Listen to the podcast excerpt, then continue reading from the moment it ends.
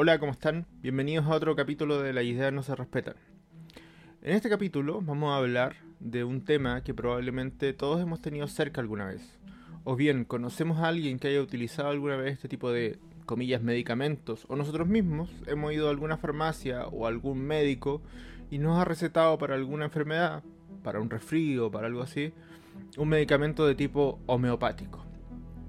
Pero ¿sabemos realmente de qué se trata la homeopatía? ¿Sabemos cómo funciona? ¿Sabemos cuáles son los principios que hay detrás de su supuesto funcionamiento?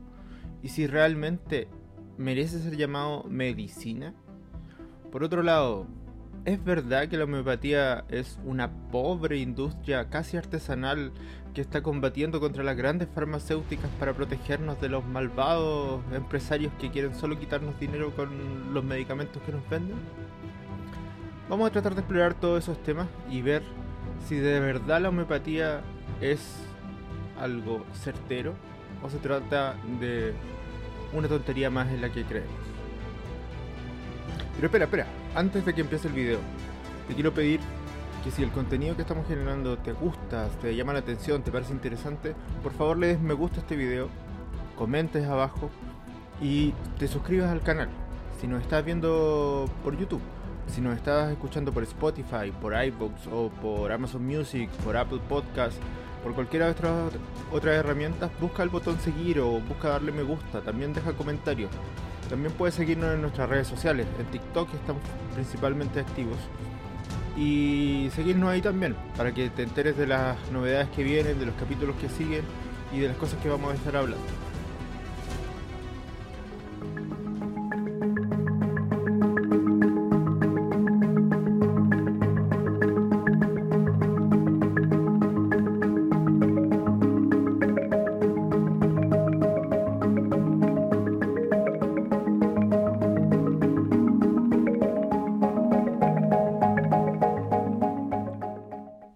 Vamos a partir haciendo un poco de historia y entendiendo de qué se trata la homeopatía. La homeopatía surge en 1796 de la mano de un médico alemán llamado Samuel Hahnemann. Sí, Hahnemann, el mismo de la farmacéutica. No sé si han visto estas farmacéuticas Hahnemann que producen remedios homeopáticos. La misma persona. Este médico alemán eh, ejerció durante poco tiempo la medicina porque se desilusionó muy pronto de la práctica médica.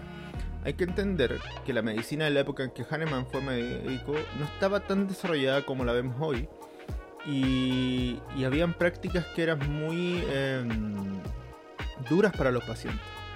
De hecho, en ese tiempo prácticas comunes eran la sangría o las purgas como tratamiento de las enfermedades o medicamentos que llegaban a contener hasta 64 sustancias medias random, medias aleatorias y que probablemente generaban más sufrimiento al paciente que lo que generaba la propia enfermedad. Entonces Hahnemann al ver esto se desilusiona un poco, dice que no puede ejercer la medicina en esas condiciones, que él no sería capaz de causarle más sufrimiento a sus pacientes del que están experimentando por la enfermedad. Por lo tanto abandona la práctica médica y se dedica a traducir textos y a generar textos de científicos. Tenemos que entender también que en esa época como les decía, la medicina estaba comenzando a desarrollarse como práctica basada en la ciencia. El método científico también estaba en sus inicios, estaba recién planteándose los principios científicos para poder hacer análisis de, de enfermedades o de fenómenos en general. Por lo tanto, muchas de las cosas que se hacían en medicina obedecían a la experiencia, obedecían a, a tradición oral, obedecían también a, creencias de la época y no se sustentaban en análisis críticos. Mientras se encontraba trabajando en estas traducciones, Hahnemann comenzó a experimentar con sustancias, por ejemplo con la corteza de un árbol llamado chinchona, en búsqueda de sustancias que pudieran curar determinadas enfermedades. En este trabajo se dio cuenta que, por ejemplo, este árbol en particular producía síntomas similares a los de la malaria, Ahí es donde Hahnemann, entre comillas, rescata o sigue eh, el planteamiento de otros médicos anteriores, incluso algunos homeópatas plantean que el propio Hipócrates en Grecia, 400 años antes de Cristo, ya planteaba este principio de que lo similar cura lo similar. Esto quiere decir que si una sustancia produce determinados síntomas en una persona sana, la misma sustancia puede curar una enfermedad con síntomas similares. Y este es uno de los principios base de la homeopatía. ¿Vale? Hay que recordarlo siempre. Lo similar cura lo similar. Esto es lo que los homeópatas plantean.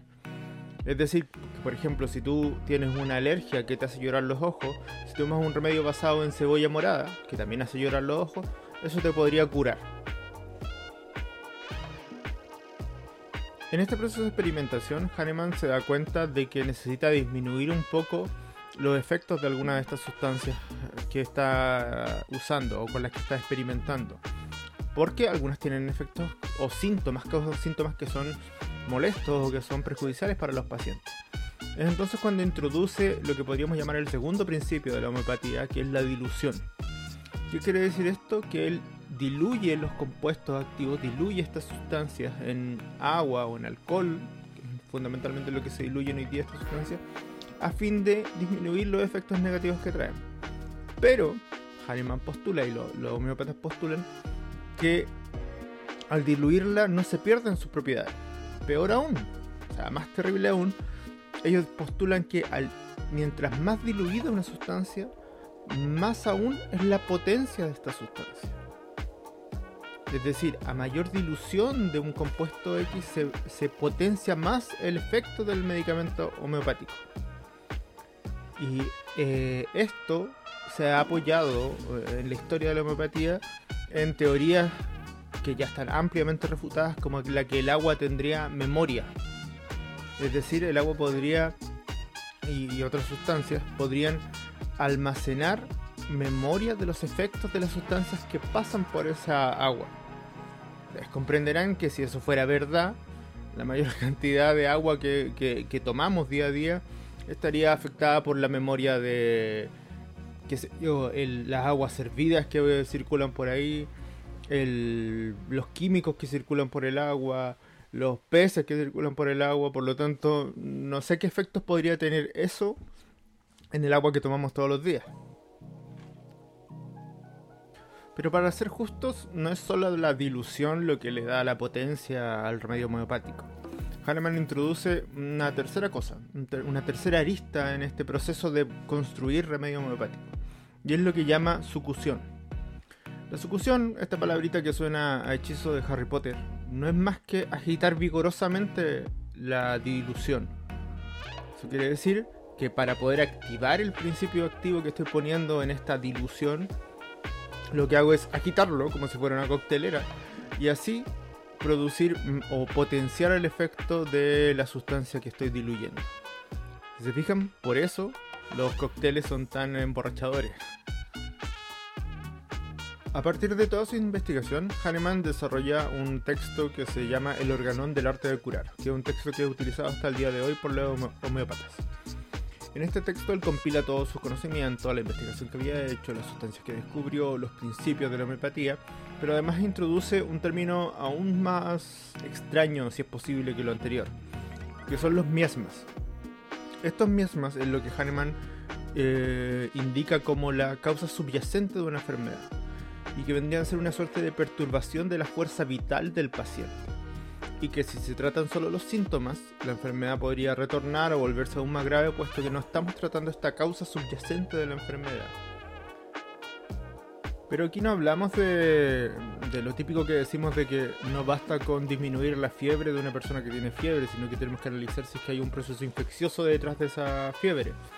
No, Hahnemann hacía alusión a algo un poco más metafísico, por llamarlo de alguna manera, esta perturbación de la fuerza vital del paciente y él además planteaba que habían, de hecho, solo tres miasmas que producían todas las enfermedades.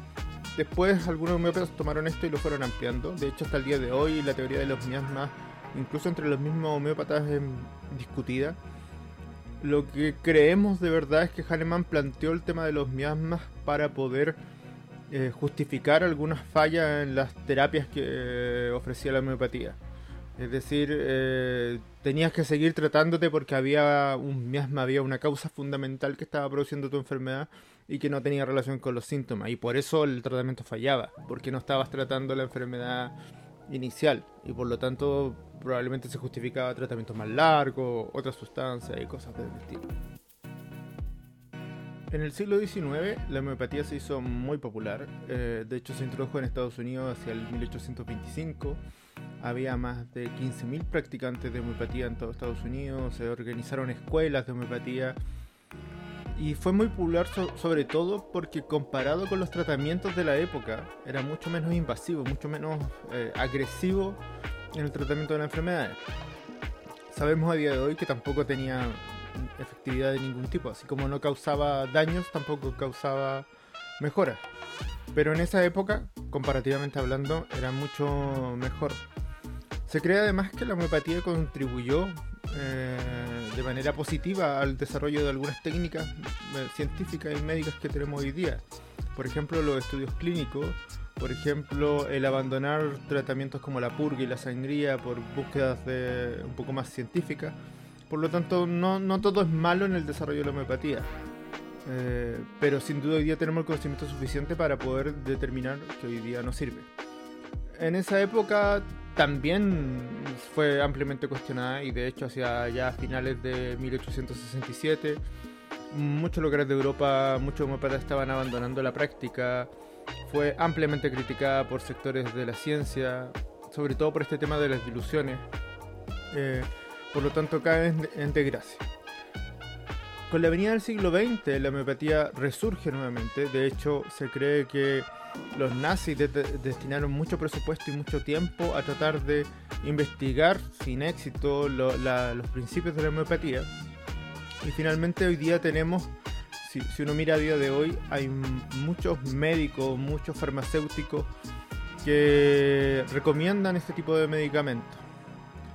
Algunos toman posturas como de decir, bueno, si no hace nada tampoco es malo que la gente tenga acceso a ellos otros, yo creo que sacan algún beneficio de la venta de estos medicamentos, que vamos a hablar un poco más adelante de eso.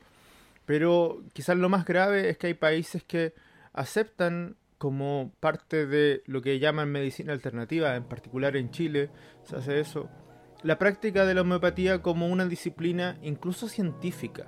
Y eso está muy mal. a día de hoy sabemos que la homeopatía no es otra cosa que una pseudociencia que no tiene base científica ni en su práctica, ni en su aplicación, ni en su efectividad. Por lo tanto, que eh, haya organismos como el Ministerio de Salud que desarrollan un reglamento que avala esta práctica no contribuye a quitar la ignorancia de las personas respecto de cómo realmente opera este método pseudoterapéutico de medicina. Pero bien, ¿cómo se preparan los compuestos homeopáticos?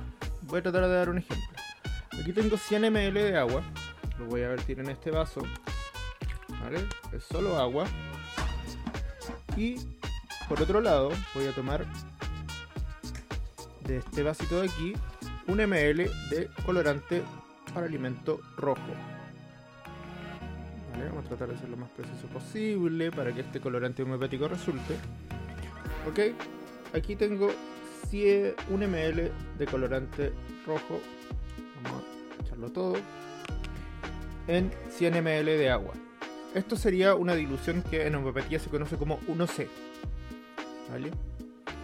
Entonces, cada proceso de dilución, cada 1C implica diluir una parte del compuesto activo en 100 partes de un, un, elemento que diluya, en este caso agua. Y luego para hacer una dilución 2C tengo que tomar nuevamente 100 ml más de agua.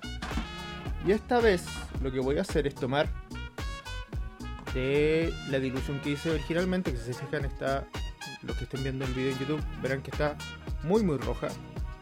¿Cierto? Voy a tomar un ml de esta dilución, ¿vale? Que es 1C, y la voy a diluir en 100 ml de agua. ¿Vale? Ahí le ponemos todo. Si fijan, esto me da lo que en homeopatía se conoce como un 2C. De nuevo, para los que estén viendo el video de YouTube, esto es 1C, es decir, 1 ml de colorante rojo diluido en agua, y esto es 2C, o sea, 1 ml de esta dilución original 1C en 100 ml de agua. Bien, ahora ¿qué sería 3C? Nuevo, vertimos 100 ml de agua, ¿vale? Y ahora voy a tomar mi dilución 2C, ¿vale? voy a sacar un ml y lo voy a poner en 100 de agua. Yo no sé ustedes, pero aquí ya no se ve muy muy rojo. Esto tiene un, un leve dejo de rosado, pero es prácticamente agua. Entonces, esto es una dilución 3C. Si yo tomo de nuevo un ml de esto, un ml de esta dilución original y nuevamente vierto 100 ml de agua, ¿vale? Y aplico nuevamente un ml de la dilución anterior, esto sería un 4C. Este proceso se repite n cantidad de veces y hay medicamentos como el oxicocilum que es recomendado para el resfriado que tiene una dilución de hígado de pato en 200C. Esto quiere decir que ellos pasaron de esta dilución original, que es 1C, es decir, 1 ml del compuesto activo, el 100 ml de un eh, agua o alcohol, lo que usaran para diluirlo, y lo repitieron este proceso 200 veces. Ahora quiero que piensen, ¿cuál es la probabilidad de que una molécula de este colorante rojo que yo usé originalmente esté presente en esto que recién es 4C? Y luego piensen, ¿cuál es la probabilidad de que una molécula de este colorante rojo llegara hasta el presente si yo hago esto 200 veces? Prácticamente nula. Y esto es uno de los mayores elementos que refuta la eficacia de la homeopatía. Ahora, quizá algunos me dirán, pero Miguel, te faltó la sucusión. quiere decir que si yo hiciera esto y agitara esto, probablemente esto se le vería un colorante rojo homeopático potentísimo. Suena bastante ridículo si uno lo mira desde ese punto de vista. Ahora, con las pastillas homeopáticas es peor, porque las pastillas homeopáticas son esta misma dilución, pero que se espolvorea en cápsulas de azúcar o de lactosa.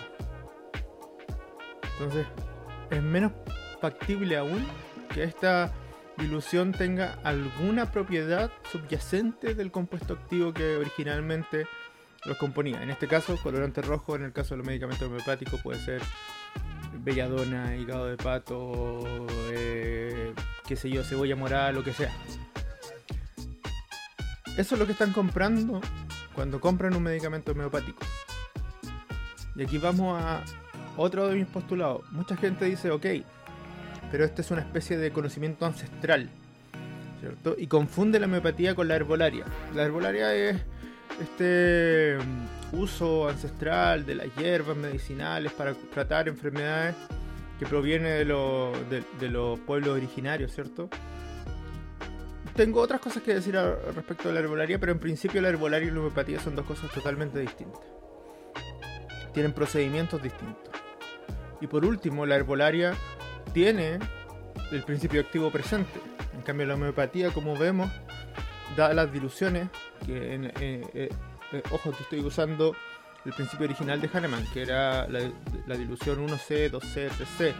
Hay homeópatas que se eh, que, apuntan a diluciones menos extremas, que no lo hacen 1 a 100, sino que lo hacen 1 a 10. Pero de todas maneras, la cantidad de compuesto activo que llega al medicamento que tú compras en la farmacia y que no son baratos, yo les pido que vayan a farmacia y vean cuánto cuesta un medicamento homeopático como el oxicocilum o como, qué sé yo, tranquilizante, cosas que hay. De hecho, les voy a dejar aquí link a videos de otros youtubers, de la Cata Schrödinger y de Tamayo, que han hecho o, han puesto videos haciendo experimentos de tomar una caja entera de, ansiolítico o de tranquilizante o de pastillas para dormir homeopáticas. Si tú te tomas una caja entera de estos medicamentos, te deberías morir en cuestión de minutos. Pero, como la homeopatía no es nada más que agua con azúcar, no te pasa nada. Puede sonar innecesario, pero de todas maneras lo voy a hacer. No estamos recomendando consumir ningún tipo de medicamento sin receta médica. Y si se trata de un medicamento homeopático, te recomiendo no consumirlo ni siquiera si te lo receta un. Mucha gente que defiende la homeopatía te va a decir que estás de la mano de las grandes farmacéuticas. Ojo, yo no quiero defender a las farmacéuticas. No digo que las farmacéuticas no hagan negocio con la venta de medicamentos, yo creo que eso es obvio. Lo que sí me parece es que las farmacéuticas que desarrollan homeopatía no son blancas palomas, como dicen por ahí. No creo que lo hagan por amor al arte, no creo que, que de verdad no sea un negocio. Analiza el proceso de construcción de estos medicamentos. ¿Cuánta plata crees que gasta una farmacéutica homeopática en I D, en investigación y desarrollo, versus lo que gasta una farmacéutica convencional? ¿Cuánta plata crees que se gasta en validaciones, en estudios posteriores, en análisis clínicos? Yo solo lo dejo los datos ahí. En, Europa el año pasado los mayores productores perdón, no el año pasado, el 2017, las empresas líderes de la farmacéutica homeopática eh, acumularon ventas por 17.8 millones de euros. Si bien en Europa, por suerte, las ventas homeopáticas están bajando, las, ganancias de estas empresas son millonarias también. Entonces, ojo ahí con usar el argumento de no defender a las grandes empresas para defender a la homeopatía. Pero bueno, ya les hablé de cómo se producen los remedios homeopáticos. Ahora hablé un poco de cómo se sabe para qué sirve un remedio homeopático y cómo se receta, cómo se administra. Los homeópatas desarrollaron una cosa que se llaman comprobaciones homeopáticas. Que en el fondo lo que hacen es, ellos teorizan sobre que determinado remedio podría producir cierto efecto y efectúan un análisis con pacientes, que, que en realidad, de hecho, esto eh, mucha gente dice que es, el inicio de, los análisis clínicos, ¿vale? Entonces se, se toman varios pacientes, se les suministra un, medicamento homeopático, se les pide que no consuman café, que no consuman alcohol, que no jueguen ajedrez, inclusive porque Hahnemann considera que el ajedrez era una cosa muy eh, adrenalínica por lo tanto podía afectar los resultados del estudio. Y al final del proceso se le pide a los pacientes que elaboren un, relato detallado de cómo se sintieron y con base a esto en el fondo se establece para qué sirve un determinado principio. Estas comprobaciones se reúnen en una especie de compendios de síntomas con la, el, remedio o la, el principio activo que, que lo eh, trataría y esto se denomina materia médica en el fondo. Y estos compendios son los que son después consultados por los homeópatas a la hora de atender a un paciente. Al paciente se le hace un examen clínico desde el punto de vista físico, mental y emocional inclusive. Eh, se le pide que relaten sus síntomas y esos síntomas se toman y se cotejan contra estos índices sintomatológicos y se determina cuál es el tratamiento o los tratamientos que la persona tiene que tomar. Finalmente, la eficacia de, estos tratamientos nunca ha podido ser comprobada. Eh, si bien si uno busca por ahí en sitios especializados de homeopatía o en revistas de la materia, probablemente van a hablar de estudios científicos donde supuestamente se analizan los beneficios de la homeopatía y la efectividad de la homeopatía. La mayor parte de estos estudios tienen problemas metodológicos, tienen sesgos, eh, ahora, uno podría decir, como todo, la ciencia es una actividad humana y por lo tanto introduce sesgo en su quehacer. Pero los estudios comparados, que son estudios, son metaestudios en el fondo, son compilados de estudios científicos que te dan, dicen, ok, se han hecho, no sé, 500 estudios científicos respecto de una materia dada con determinada metodología y se ha logrado establecer que esos estudios de, esa índole eh, mayormente dicen que la homeopatía no tiene ningún atributo, ninguna capacidad superior a la de un placebo. placebo cuando hablamos de placebo hablamos de, esta... Eh, cuando a un paciente se le suministra un, medicamento que en realidad no es un medicamento, sino que no contiene ningún principio activo. Eh, entonces, las razones por las que la homeopatía parece funcionar muchas veces son porque se produce este efecto placebo, se produce este efecto en el que el paciente relata sentirse mejor solo por el hecho de haber consumido algo que él cree que es un medicamento. Y eso está documentado, eso es eh, científicamente comprobable. Por otro lado, también está la tendencia de volver a la media. ¿Esto quiere, qué quiere decir? Hay muchas enfermedades que se pasan solas. Por ejemplo, un resfriado. Resfriado común dura 7 días. Si entre medio te, tomas un remedio homeopático, vas a tener la impresión de que algunos días después te empezaste a sentir mejor. Pero ese es el curso natural de la enfermedad. Si no te hubieras tomado nada, probablemente te hubiera pasado exactamente lo mismo. No hay un remedio para el resfriado. Entonces, si yo me, me resfrío y me tomo un vaso con agua todos los días, no podría atribuir a ese vaso con agua mi mejora, sino al simple hecho de que es el curso natural de la enfermedad. Otra de las razones por las cuales hay mucho testimonio de que, de que se sienten bien las personas o de que hay una mejoría con un tratamiento homeopático se puede ver al hecho del el efecto terapéutico de la consulta, el efecto terapéutico que tiene el ser tratado, el ser cuidado, el, eh, el ser atendido. Eso también tiene un efecto terapéutico. También ha sido medido en estudios. Por lo tanto, es posible atribuir científicamente a un medicamento homeopático, a una dilución de orden 30, 40, 60 o 200, una correlación con una que exista consecuencia entre tomar un medicamento y una mejora? No, ha demostrado que no.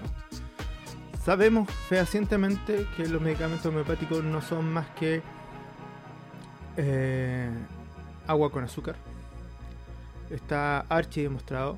Y en aquellos casos donde existe eh, parte del compuesto activo todavía presente en las diluciones menores que hay, aún así es insuficiente para determinar que el compuesto activo tiene alguna injerencia en la cura de las personas. De hecho, mayormente si uno analiza en la mayoría de los países donde los medicamentos homeopáticos se venden, eh, no están catalogados como medicamentos, porque para ser eh, catalogado como medicamento, insisto, en la mayoría de los países civilizados por lo menos, una sustancia tiene que pasar por una serie de ensayos clínicos, por unas pruebas. O sea, lo vimos, creo que todos lo vimos con, con las vacunas de, del COVID. Si bien fue un proceso rápido, pasaron por fases de prueba, pasaron por ensayos clínicos, pasaron por aseguramientos de, de, de que iba a existir problema. Entonces, la mayoría de los países donde hay una, una legislación laxa sobre esto, se hace sobre la base de que en realidad existe casi la certeza de que no van a tener ningún efecto ni positivo ni negativo. Entonces, ¿qué podemos concluir de todo esto que hemos analizado? Hemos visto la historia de la homeopatía, hemos visto cómo funciona, hemos visto cómo supuestamente funciona. Eh, creo que hemos desmetificado un poco de que se trata de pobres empresas artesanales que producen medicamentos que las grandes empresas no, quieres que, no quieren que tú conozcas. Eso no es así. Hay una industria detrás de la homeopatía. Eh, no hay ninguna prueba científica de valor que indique que la homeopatía o algún medicamento homeopático tiene eficacia en el tratamiento, cura o de alguna enfermedad conocida. Eh, por lo tanto, no es una práctica médica eh, es muy está muy de moda hoy en día por, algunas corrientes de, de sociedad, algunas corrientes políticas, algunos grupos sociales, el hablar de medicinas alternativas. Y ahí se embolsan un montón de pseudoterapias por las cuales no hay ninguna comprobación. Bajo la excusa de garantizar la libertad de las personas, se permite el engaño de las personas. Se permite que las personas sean eh, embaucadas, que las personas eh, pongan esperanzas en cosas que no tienen ninguna base. Eh, además me parece que cuando los gobiernos, como el caso de Chile, avalan eh, estas prácticas y peor aún las tratan de, prácticas con base científica, me parece que se da respaldo a cosas que no corresponde respaldar. No podemos eh, permitir que los recursos del Estado se destinen o se o avalen prácticas que no tienen base y que pueden terminar en daño al consumidor. Y que por otro lado, eh, obviamente representan una fuente de ingreso para mucha gente. Porque no es que la homeopatía tú la prepares en tu casa, no estamos hablando de un preparado que tú hagas en tu casa y eres libre de tomar y si te parece que el tecito ultra diluido de manzanilla te hace bien, no tengo ningún problema que lo tome. Mi problema es que esto se venda como un remedio.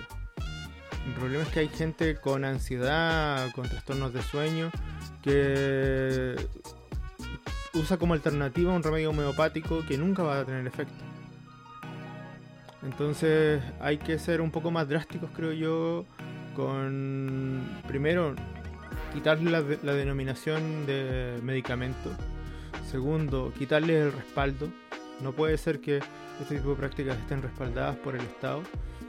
Y, y por otro lado, difundir. Difundir que que la homeopatía no tiene base, difundir que estas medicinas alternativas mayormente no o no tienen base o, cuáles son los riesgos que representan para que las personas tomen decisiones informadas. Así termina el capítulo de hoy.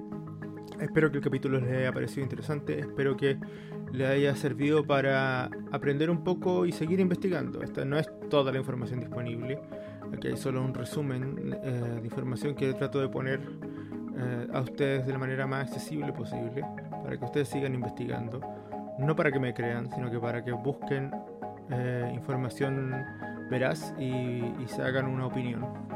Así que nada, los dejo invitados a darle me gusta, a poner sus comentarios si es que están en YouTube, a también seguirnos en redes sociales, en TikTok, como las ideas no se respetan, en las plataformas de podcast también a seguirnos y, y dar su opinión. Y nos vemos en el siguiente capítulo. Que estén bien.